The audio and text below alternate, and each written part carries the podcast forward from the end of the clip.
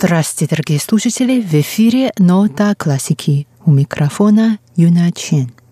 Сегодня я бы хотела познакомить наших слушателей с тайванской виолончелисткой Лин Руочан.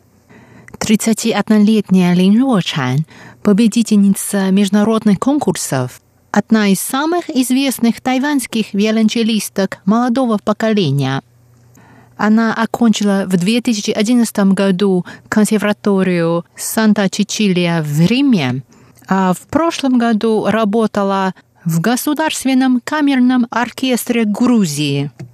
На днях Лин Рочан привлекла внимание тайваньских СМИ тем, что открывала церемонию зажжения факела Европейских игр 2019 года. Церемония состоялась 3 мая в Риме. Лин Жуочан выступила в формате соло и исполнила в том числе произведения Баха. Сегодня мы послушаем записи некоторых произведений в исполнении Лин Жуочан.